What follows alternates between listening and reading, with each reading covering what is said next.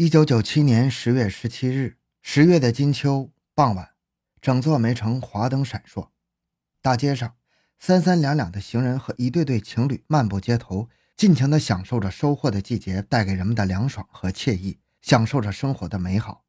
二十一点，家住机关区平安小区一号楼十一单元的居民陈福安，工作一天之后，拖着疲惫的身躯往家赶。当他走进自己的单元楼，行至三楼楼梯转弯的平台处时，一名年轻人与他擦肩而过。只想着尽快到家中好好休息一下的他，并未多想什么。然而，就在他转身过来，举步刚要踏上另一节楼梯的时候，只觉得头部一震，随后便失去了知觉。等他醒过来之后，觉得自己脸上湿漉漉的，用手一摸，才发觉自己满脸是血。这时候，他才意识到自己遇上了歹徒，向兜里一掏，兜里的五十块钱不见了。十月二十一日下午一点，家住机关区新政委七号楼四单元的王继民上班行至三楼转弯处时，听到身后有脚步声。他刚想回头看看是谁，便觉得脑袋一沉，随后便什么也不知道了。不知道过了多长时间，当他苏醒过后，发现自己倒下的地方满地是血，身穿的黑色皮西服，手拿的爱立信数字手机，腰别的摩托罗拉汉字传呼机，手腕上的菲亚达手表被歹徒抢劫一空。欢迎收听由小东播讲的。鸡西连发抢劫杀人案，凶手尾随杀人，恶贯满盈。回到现场，寻找真相。小东讲故事系列专辑由喜马拉雅独家播出。接连发生的抢劫案引起了机关区公安分局领导的高度重视。然而，就在警方撒下天罗地网。采取各种措施，全力侦查此案的时候，歹徒却销声匿迹了。随着时间的推移，伴随着凛冽的寒风和天空中飞舞的雪花，一九九八年的春节临近了。春节巨大的喜庆氛围冲淡了几次抢劫案件留给人们心中的阴影，欢度春节已成了人们心中头等大事。春节刚过，善良的梅城人民无论如何也没有想到，刚刚发生过的不幸会再一次重现梅城。一九九八年二月十日早上七点，在机关区政府工作的黄殿龙与往日一样，按时走出自己的家门。当他下楼走到二楼转弯处的平台时，听到身后有异常的响声。他刚要回头看看，便觉得头部像炸开了一般的难受。一瞬间，他以为是墙上的电表箱发生了故障，随后便躺倒在了楼梯上。事隔六天，家住机关区北山尾的徐小凤下午四点回家，行至楼前的空地时。只觉得脸前一黑，便跌倒在地。他艰难地抬起头，费力地睁开眼睛，只见两条腿站在他面前。他刚想再抬头往上看的时候，感觉头部又是嗡嗡的响了两下。这一次，他失去了知觉。过了一段时间，他醒过来之后，才发觉自己背的内装爱立信手机、三千五百一十元现金及其他物品的黑珍珠皮鱼兜不见了。恶魔再次出现，引起了人们的极大恐慌。一时间议论纷纷，更有人煞有介事地说：“长春的刨奔帮到了鸡西，这些案子就是他们干的。”专案组成立了，指挥部果断决定将此案与近期发生的类似抢劫案件并案侦查，侦查重点以手机为主。按照指挥部的部署，专案组兵分三路：一路监控几部被抢的手机信号，一路在案发地附近调查走访，一路向近一个时期被抢的被害人了解线索。三路人马同时撒开，像一张无形的巨网，照向了作恶者的头上。就在侦查工作有条不紊地进行时，十九日午后五点十分，第一路负责监控手机信号的侦查员们突然发现了陶云良被抢手机的信号，立即查明打手机的地点、打手机的人和他的联系人，这其中一个基本可以肯定就是案犯。在市邮电部门的大力配合下，侦查员们迅速查明了信号来自牡丹江市，打至了鸡西东街。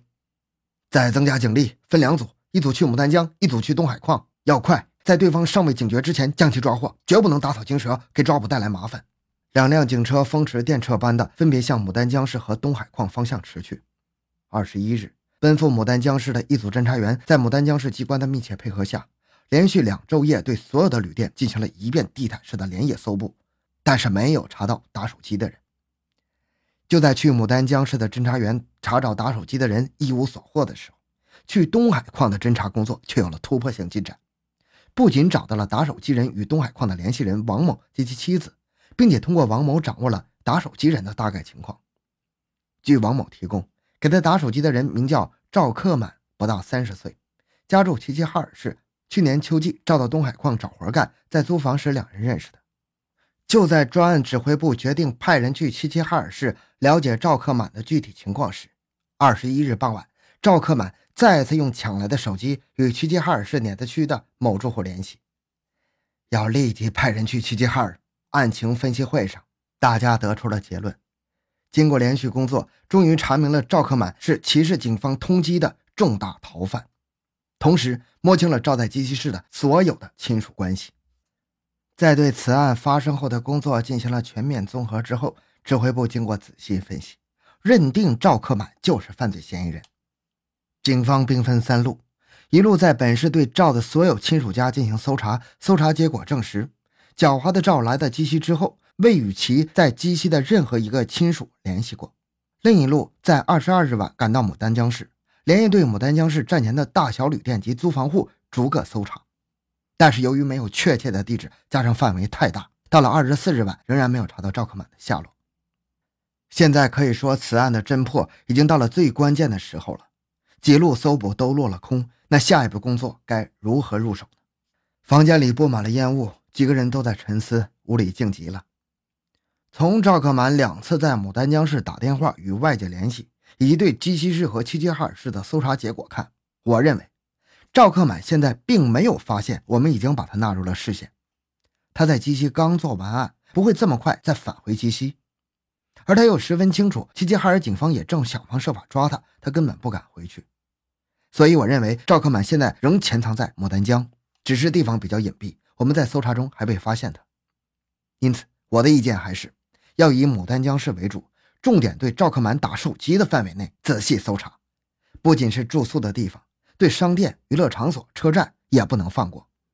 过了一段时间，钟玉强副局长首先打破了沉默：“有道理，我也觉得赵克满在牡丹江，最起码短期内他不会离开。”郑永汉局长抽了一口烟，紧接着说：“我马上打手机告诉李谭文，让他们咬牙再坚持坚持，对赵克满出现的区域再重新搜查，坚定信心，绝不能让赵克满成为漏网之鱼。”二十五日凌晨。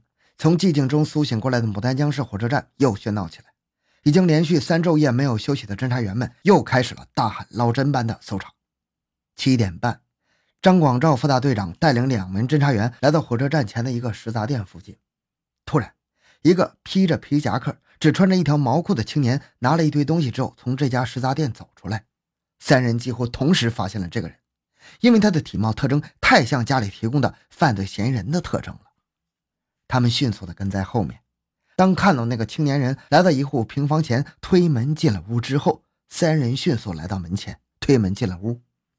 只见一个五十多岁的妇女正在做饭。张副队长问道：“你房有没有出租？”“啊，租了，前两天租的，爷俩在东屋。”妇女说道。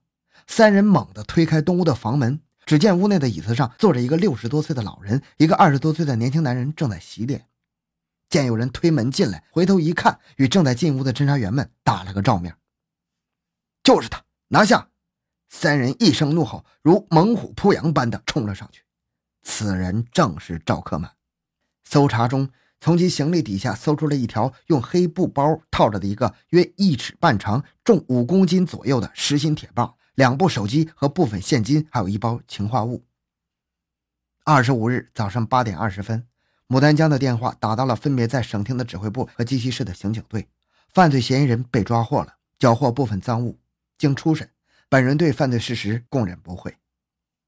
赵克满，一九七零年七月出生，初中文化，家住齐齐哈尔市碾子山区团结里。一九八八年因为拎包被齐齐哈尔铁路公安处劳动教养三年。一九九一年因为盗窃被齐齐哈尔市碾子山区法院判刑五年。除了在鸡西抢劫作案五起之外，他还于1997年11月2日下午，在鸡东县政府综合楼二单元楼口外，用铁棒将一名妇女头部打伤，抢走手提包一个，包内有现金一万余元、金项链一条，还有百浪多的牌手表一块。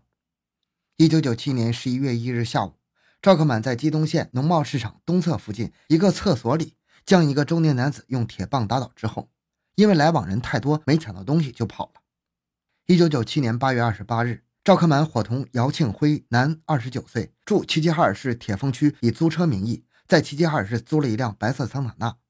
当车行驶到富拉尔基区时，赵克满用铁棍将司机打昏，扔在附近的河沟里。他抢走出租车，开到了乌努尔辖区，车被撞坏，便与姚弃车逃跑。一九九七年十二月十三日凌晨。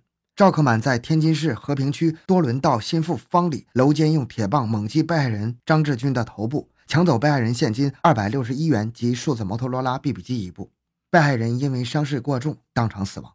一九九七年十二月二十三日，赵克满在天津市的南开区天津市场后怀仁里抢劫金市个体户出租车司机刘家良时，因被害人奋力反抗，赵恼羞成怒，用铁棒打了他二十余下，致其重伤，伤口缝合四十余针。最终，赵克满被判处死刑，剥夺政治权利终身。今天的案件就讲到这里。小东的个人微信号六五七六二六六，感谢您的收听，咱们下期再见。